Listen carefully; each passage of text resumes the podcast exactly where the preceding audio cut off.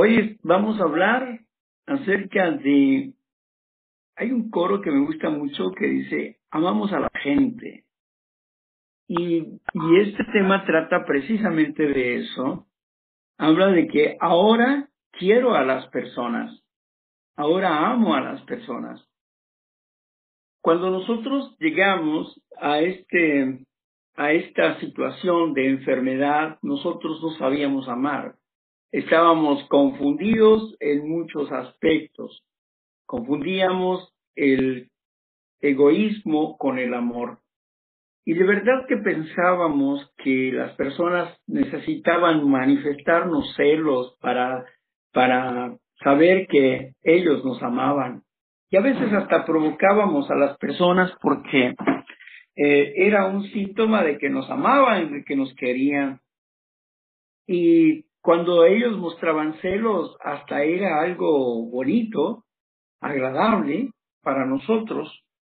Sin embargo, esto se volvió cotidiano y enfermizo. Y llegó el momento donde la persona más débil en cuestiones de los celos e inseguridad empezó a ser un controlador y empezó a desquiciarse esa situación. Empezó a haber reclamos de diversas cosas y la vida se volvió horrible, horrible. Inmersos dentro de una enfermedad no sabíamos qué hacer. Todo era oscuro, ni siquiera era gris, todo era oscuro. Estábamos en un dilema terrible.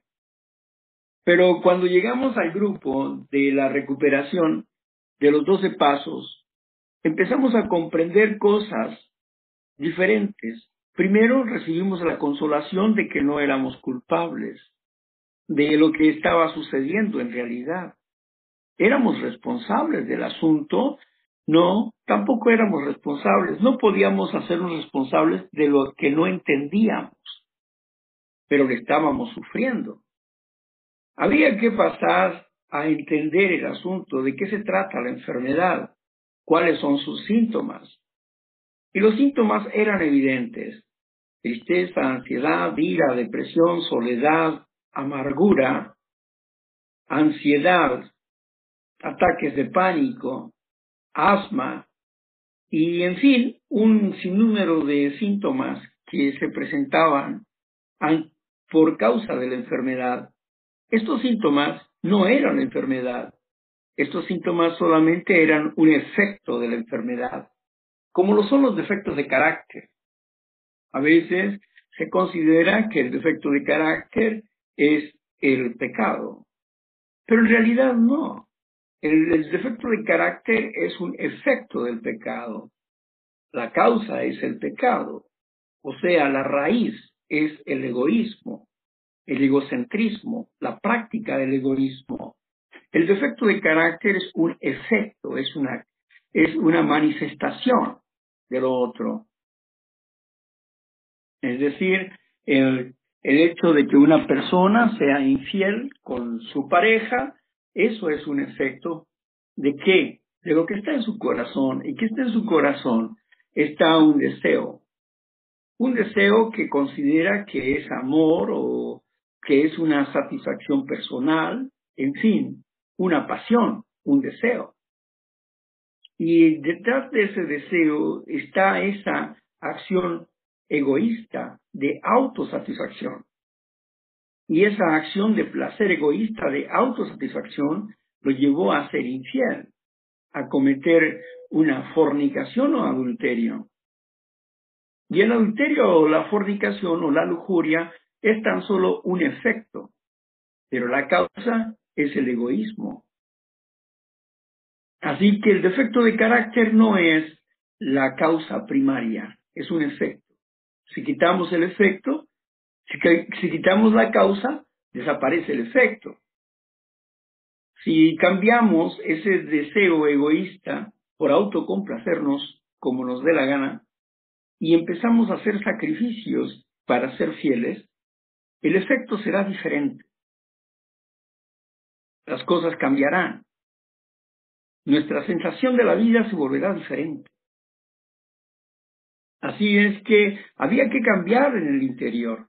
había que ir a la causa de los problemas. Los demás eran síntomas. La pereza era un síntoma, así como la ira era un síntoma de un problema más fuerte. Y este problema fuerte era su raíz, era espiritual. Era de índole espiritual. Así es que ningún médico podía encontrar el, el resultado de esto. Ningún médico podía valorarnos y valorar nuestro espíritu o nuestra alma y decir, bueno, pues es que estás enfermo del alma o estás enfermo del espíritu. Ellos no podían decirlo. Pero nosotros podíamos entenderlo. Y en el grupo empezamos a abrir nuestra mente y nos dimos cuenta de que estábamos enfermos del alma y del espíritu. Había que cambiar esa postura, había que buscar la sanidad espiritual. Teníamos que derrotarnos ante el hecho de que carecíamos de poder para cambiar esos aspectos de nuestras vidas. Teníamos que llegar a una derrota plena y teníamos que entregarnos a un programa de recuperación. Cuando fuimos obedientes al programa de recuperación, nuestra vida empezó a cambiar. A partir del primer paso, donde nos puso en claro las, las cosas principales que habíamos, que habíamos torcido nuestra mente hacia una forma tan destructiva de pensar que solamente un acto de la providencia podía remover. Así es que esos pensamientos destructivos, destructivos habían hecho nido en nuestra alma, habían hecho nido en nuestra alma y eran como órdenes que tenían que cumplirse. Eran patrones de conducta. Y ellos dominaban la voluntad. Así que si no queríamos correr para allá, pero ellos ya tenían poder sobre nosotros. Por lo tanto, teníamos que correr hacia allá.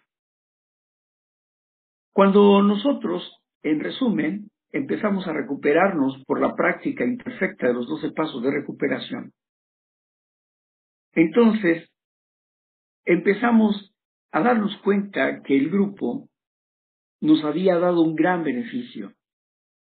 Nos había dado el beneficio de amar a las personas. Estábamos y hoy amábamos a las personas. Podíamos pasar por alto muchas cosas que antes nos eran verdaderamente molestas. Podíamos deshacernos fácilmente del resentimiento. No guardábamos resentimientos. Perdonábamos con liberalidad. Claro, reestructurábamos nuestras relaciones humanas y poníamos límites. Cambiaban de categoría nuestras amistades. Sí, de categoría. Seguían siendo nuestras amistades, pero cambiaban su categoría. Un amigo íntimo que me ha traicionado, pues ya no es mi amigo íntimo. Él solamente es un amigo. Pero ya no es íntimo.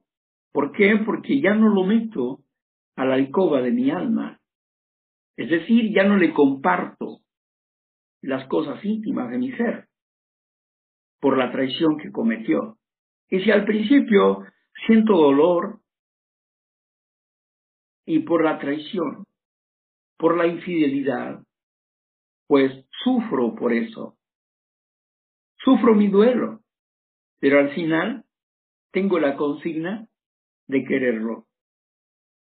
De quererlo. Si bien no como el amigo íntimo de antes, pero como un amigo o como un compañero de la vida, como alguien conocido. Cambió, cambió su postura dentro de mí. Está dentro de la misma polla, está dentro de la misma fábrica, pero ya no está con el, con el gerente general. Ahora está con los empleados. Ya no tiene la puerta abierta para estar en mi intimidad. Ya no puedo compartirles las cosas que antes le compartía y mi trato se torna más, más serio en ese asunto. Pero no dejamos de querer, no dejamos de querer. Simplemente cambia de posición su amistad, pero sigue siendo amistad. Al final de cuentas. ¿Por qué? Bueno, en mi caso personal yo lo entiendo en que para mí yo tengo una consigna de parte de mi Dios, como yo lo comprendo. Él dice, ama a tus enemigos. Y como Él me dice, ama a tus enemigos, y es una orden para mí, y no es un, a ver si puedes. No. Para mí es una orden. ¿Por qué? Porque llevo una relación con Dios y mi deber es cumplir lo que Él dice. Y Él dice, ama a tus enemigos. Entonces, aquellos que en algún momento se hacen mis enemigos por cualquier situación, los hago mis amigos. Y los hago mis amigos en mi corazón. ¿Por qué? Porque el momento en que ellos necesiten ayuda, apoyo, se les brindará. Como se les puede brindar a cualquier persona. A cualquier persona, sin acepción de personas. Entonces no tenemos diferencia de personas en el corazón. Tenemos valores en la amistad, pero no tenemos diferencia de persona para apoyar a las personas. No hacemos diferencias de personas. Y en este trabajo nos ayudan los pasos de recuperación. Aprender a amar a los enemigos, aprender a no resentirse, a romper con liberalidad esas cosas. Sí. Algunas veces las personas no pueden entenderlo y ellos siguen pensando que nosotros estamos molestos o que somos contrario a ellos. Pero no es así. Nosotros seguimos la nosotros, me refiero a los cristianos, seguimos, el camino del amor, el camino del perdón, el camino de la reconciliación. Ese es el camino en el cual nosotros vivimos. No vivimos en el camino del odio o del resentimiento o esas cosas. Ni siquiera tengo que decirle a Dios, quítame esto, porque yo soy el que lo tengo que quitar. Dios no va a quitar nada de mí. Él ya me dio la herramienta para que yo quite eso de mi vida. Es como cuando la estufa está llena de cochambre y tiene mucho cochambre porque se ha acumulado ahí por mucho tiempo. ¿Y qué hago con ella? Bueno, primero le pongo un ácido y dejo que actúe el ácido. Pero va a haber, va a haber partes donde tenga que usar una espátula para arrancar eso. Y lo mismo sucede en el corazón. Lo mismo sucede. A veces el egoísmo está dándole vuelta a la misma cosa, a la misma situación, cuando esas cosas ya pasaron. Ya no son, ya no existen, son, forman parte del pasado. Tengo que tomar nuevas fotografías de la vida. Lo que ayer ya pasó. Y tengo que tomar decisiones y la decisión es amar. ¿A quién? A todos. A todos. Sin diferencia de personas. Esa es la decisión. Ahora, ¿cómo voy a lograrlo? ¿Cómo voy a lograrlo? Ese es el asunto. ¿Cómo voy a lograrlo? Pues para eso está el programa de recuperación. Está el apadrinamiento. El amadrinamiento. Para eso está el análisis de la personalidad y la catarsis. Para eso está la oración y la meditación, el trabajar con otros. Para eso está el principio de recuperación, que yo pueda hacerlo de forma práctica, para que, practique estos principios en todos mis asuntos, no solamente en un asunto sino en todos mis asuntos. Con, con la pareja, con los amigos o con cualquier persona podemos tener diferencias en nuestras maneras de ver las cosas. Pero esto no significa que seamos enemigos. El hecho de que no concordemos en un tema no significa que no tengamos, eh, que no tengamos coincidencias en otros temas. Es solo un tema. Pero a veces las personas piensan que el tema es la persona. Es que habló de mí. Es que oyó lo que yo dije. Es que me la está tirando a mí. Eso es un pensamiento enfermizo, ¿no? A veces yo creía que era como el centro, el, el ombligo del, del universo, ¿verdad? Era mi mente. Andaba mal y entonces pensaba que todos hablaban de mí. Como en ciertas ocasiones, ¿no? El presidente de México siempre estaba hablando de que hay un complot, hay un complot contra mí, y esto y lo otro, y siempre un complot, y siempre un complot, y siempre nadie lo está persiguiendo, él solo se persigue. Él solo se persigue, él solo hace complots en su mente. Y así uno cuando está enfermo hace complots en su mente, ¿no? No, están, están haciéndome la guerra, están haciendo esto. Nadie te está haciendo guerra. Es tu mente. Cuando yo pensaba de esa manera, el programa de recuperación me ha llevado a no pensar de esa forma. Dice el, la meditación de los de, de acerca de la armadura de Dios, nos dice porque no tenemos, no tenemos una lucha con personas, con seres humanos, seres de carne y hueso, sino contra principados, contra potestades, seres de maldad que anden en las huestes celestes. Pero, pero ¿cómo es eso? ¿Cómo es que tenemos un pleito, una lucha contra esas huestes de maldad? porque ellas manipulan pensamientos y sentimientos de los seres humanos. Ellos manipulan enfermedad. Esas huestes de maldad manipulan enfermedad. No es la persona, sino es el pensamiento que está dentro de la persona y el pensamiento está siendo manejado por seres de maldad. Pero una persona no puede darse cuenta que está siendo utilizado. Así como somos utilizados por Dios, también podemos ser utilizados por Satanás si nosotros nos descuidamos por el enemigo de Dios. Por eso dice, pónganse completamente la armadura de Dios, dice ahí. Gracias a Dios que nos sucedió a nosotros y una y otra vez oímos decir a muchas, a muchas personas, ahora yo quiero a las personas. Yo recuerdo que a la primera persona que empecé a amar fue a mi mamá. Aprendí a comprenderla. Fue la primera persona con la que yo trabajé, con mi madre.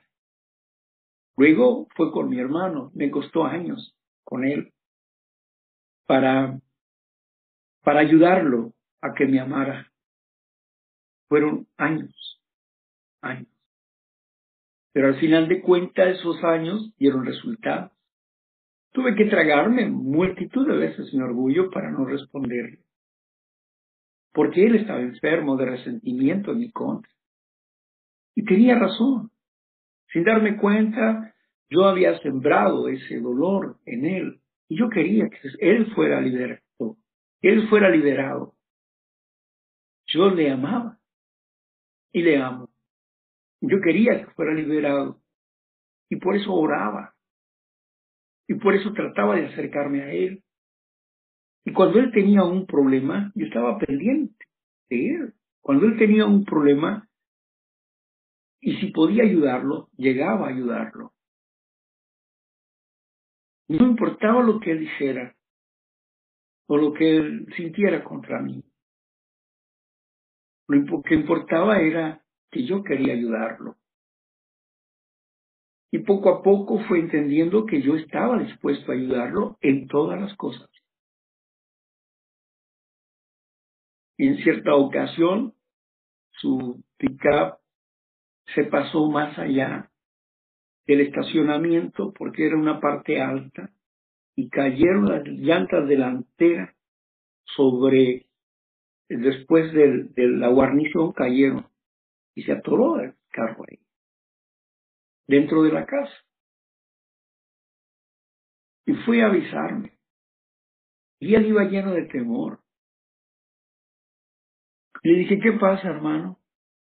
No, es que tuve un accidente. Y dime, ¿mataste a alguien? ¿Atropellaste a alguien? No. Entonces, ¿por qué vienes así? Siéntate, tómate un refresco. ¿Qué pasó? Cuéntame.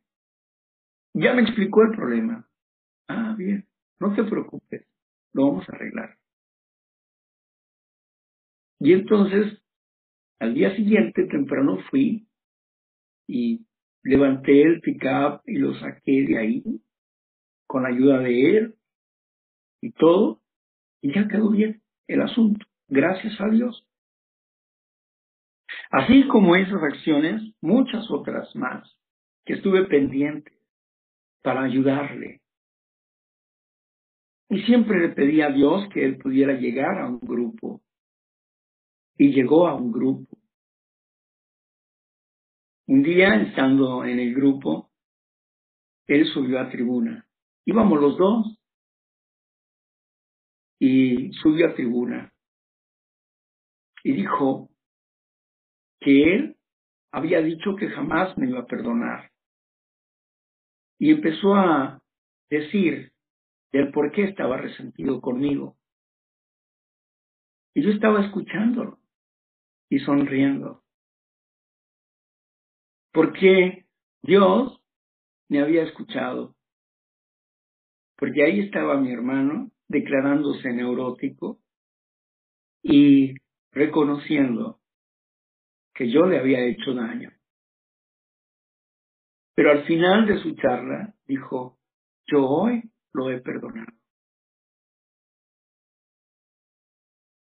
Eso, aunque yo ya no esperaba su perdón, pero eso me hizo muy feliz, porque su liberación era su liberación. Se logró con éxito la meta. Él se había liberado de eso. Y hoy tenemos una amistad más profunda. Claro que el camino no ha sido fácil, no ha sido sencillo, ha sido de paciencia y de años. No fue de que un día llegué y dije, discúlpame, ya, no. Fue tiempo y tiempo para poder resarcir ese daño emocional. Y solamente con la ayuda de Dios se pudo lograr. Gracias a Dios que nos sucedió a nosotros. Gracias a Dios que hoy podemos decir, amo a la gente, con libertad. Si las personas pueden pensar y decir, es que tú eres un falso, tú eres un hipócrita. Estás en tu derecho a hablar así. Pero te voy a decir una cosa. Soy hipócrita, está tratando de dejar de ser hipócrita. Y creo que en el grupo todavía hay un campo para otro. En la vida, uno va caminando y en el camino uno va escuchando muchas, muchas um, voces, algunas te animan y otras te quieren derrumbar, y otras simplemente son incrédulas. Pero, aunque ponemos atención a todas, le damos importancia a una de ellas. Y no es a la que te anima precisamente, porque esa se recibe amablemente, sino cuando las personas están hablando con razón y que me ayudan a cambiar mi interior después de valorar sus palabras, Por eso valoro cada una de las palabras que se me dicen. Cada una de las palabras y esto me ayuda para hacer cambios internos, hacer un balance emocional dentro de mí para ver si tiene razón o no tiene razón. Si no tiene razón, simplemente lo tiramos a la basura. Pero nunca hay un sentimiento negativo para la persona. Tiene derecho a expresarse de mí como le dé la gana, como sienta. Tiene ese derecho. Y al aceptar yo que ellos tienen ese derecho, cuando los escucho, no hay un intento de regresarles maldad por maldad, sino aclarar una situación o bien quedarme callado aceptando lo que dicen para analizar si verdaderamente tienen razón o no. Ese es el proceso de la sanidad emocional, mental, que uno ha aprendido a desarrollar a través de la oración, de la meditación, del estudio, del análisis y de la práctica de este programa de recuperación. Yo no puedo despegarme de este programa porque es parte de mi vida. Así que sabemos que, que cuando nosotros estamos bien, es de, es muy simple poder estar bien con los demás. Es muy sencillo poder estar bien con los demás.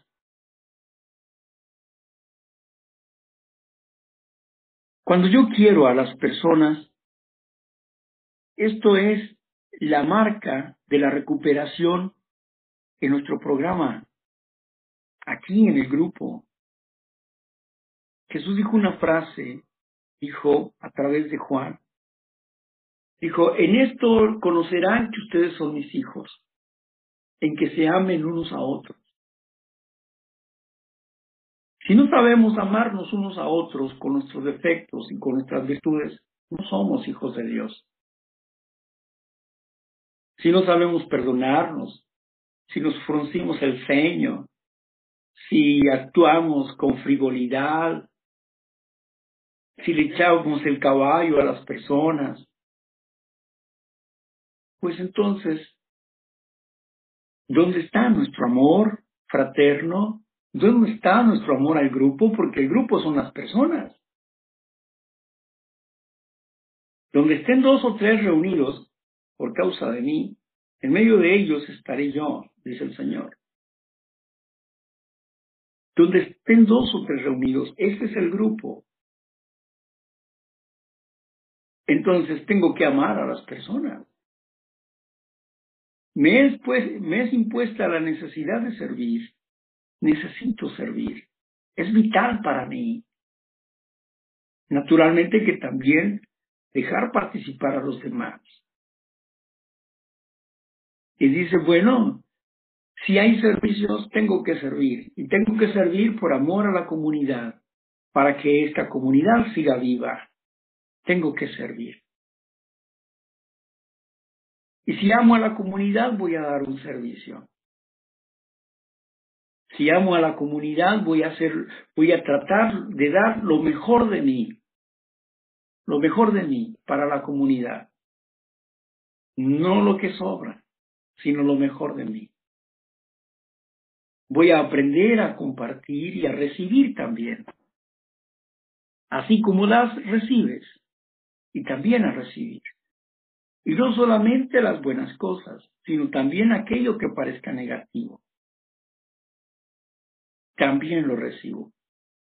Porque así recibo el correo. En el correo veo cuáles sirven. Regularmente dos o tres cosas sirven. Y las demás cosas son spam, son basura. No sirven. Van al cesto de la basura porque ahí merecen estar. Asimismo, hay comentarios que no sirven. Entonces van al cesto de la basura, donde deben de estar, no se van a estacionar en mí, ni van a producir en mí un desorden interno.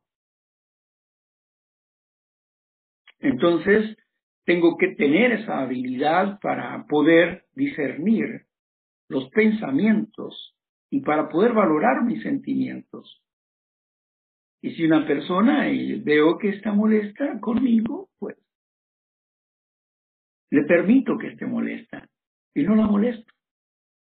Le respeto. No la molesto. Está bien. Tiene su derecho. Y así somos felices, ¿no? Vive y deja vivir, dice el refrán. Vive y deja vivir. Y es así como aprendimos a vivir y dejar vivir amando a las personas. Así de simple.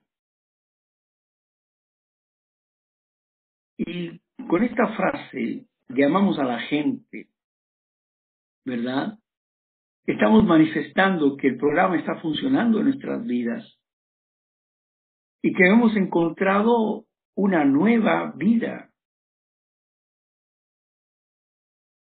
y que esta vida va al ascenso, va creciendo hacia el futuro. En el banco de Dios, en el banco emocional de Dios, ahí hay muchos premios para ti y para mí.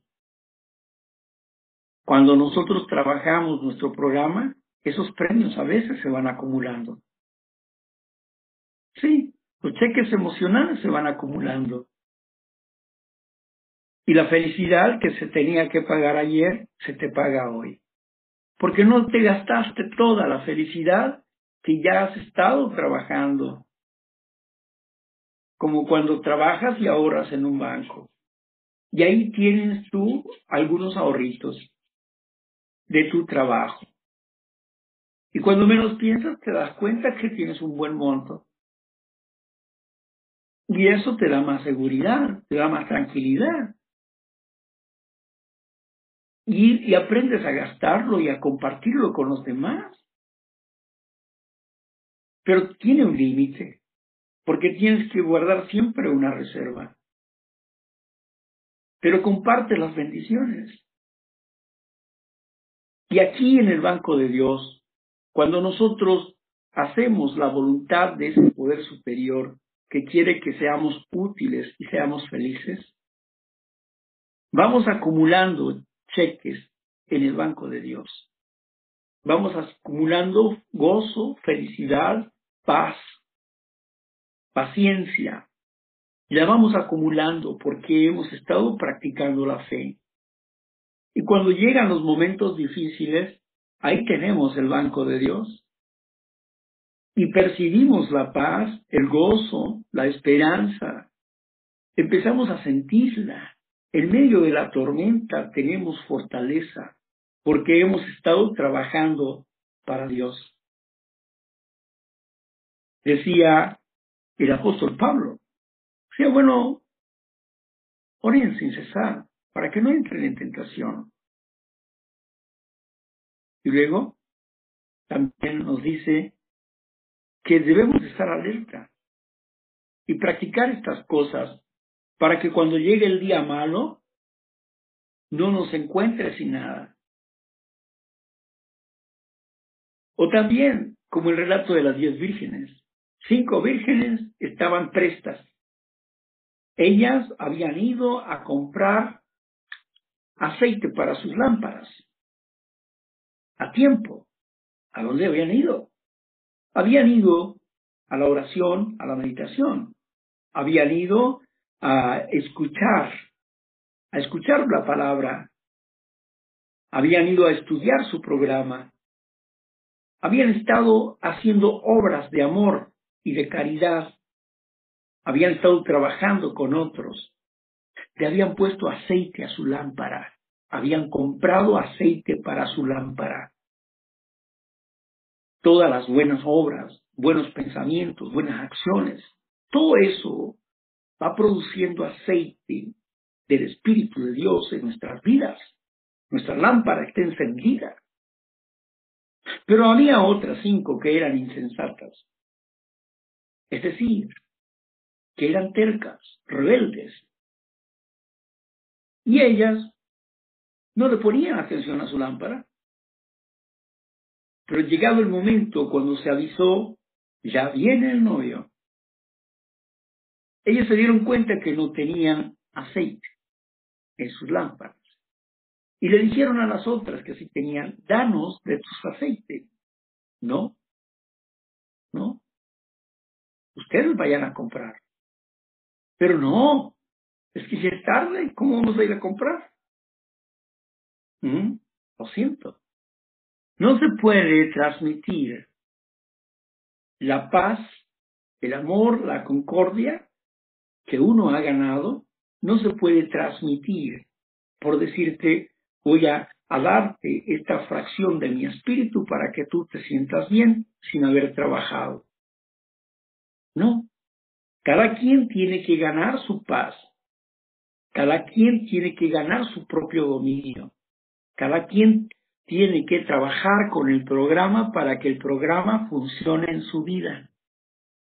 El programa es individual, es personal y la investigación que hace es personal. Ninguna persona lo va a salvar o la va a salvar o la va a rescatar de cualquier obsesión que tenga. Son la práctica de los principios los que nos dan esa transformación, no las personas. Las personas son apoyos, son ayudas que Dios nos da para que comprendamos el programa, pero en realidad es la práctica del programa lo que nos va a liberar. Alguien puede ser un buen guía o una buena guía para que practiquemos el programa de recuperación, para que lo comprendamos. Pero no es la persona la que nos libera, porque la persona es un instrumento de Dios. Y un instrumento, cuando se toca, usted le da las gracias a la guitarra.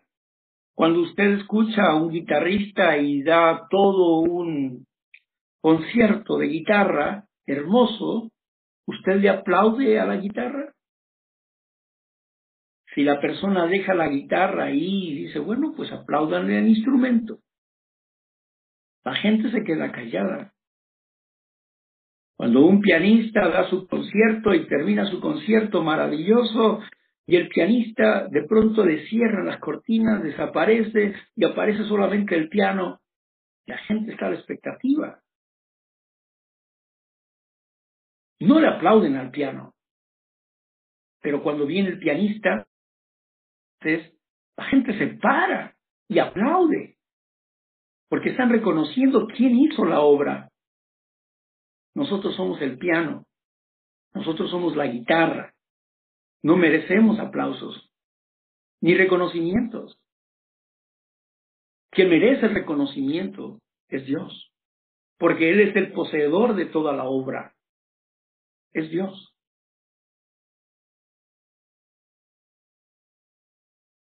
Así que el programa nos va ayudando en ese aspecto. Con esta, con esta frase, amamos a la gente, continuamos. Dos psicólogos, amigos nuestros, han declarado que la preocupación y el amor por las personas y un deseo de ayudarlos es salud mental.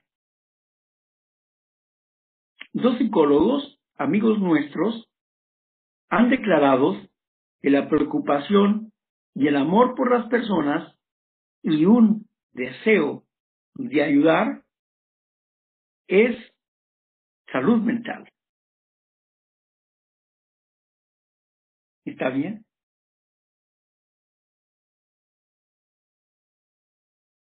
Está bien. ¿Verdad? Así es que mm, el tiempo es breve y aquí voy a cortar mi conversación para escucharlos a ustedes. ¿Verdad? Y con esta frase que me gusta mucho, esta declaración de estos dos psicólogos, la preocupación y amor por las personas y un deseo de ayudarles es salud mental. Así que en este grupo aprendimos esta preocupación, amor y servicio para nuestros prójimos, porque amor y servicio es el resumen de los doce pasos. Y esto es salud mental. Y nosotros nos recuperamos en el grupo. Y es un medio, es un medio para encontrar esta salud y expresada en, en el doceavo paso, habiendo tenido un despertar espiritual como resultado de estos pasos. ¿Se da cuenta? Amor y servicio es la actitud que logramos cuando caminamos por este sendero de vida, que son los doce pasos de recuperación. Muy bien, pues hasta aquí dejo mi diálogo para, para que tengan chance de conversar con nosotros. Muchas gracias. Muy buenos días. Bueno, pues este, si pueden quitar la grabación, por favor. Pues,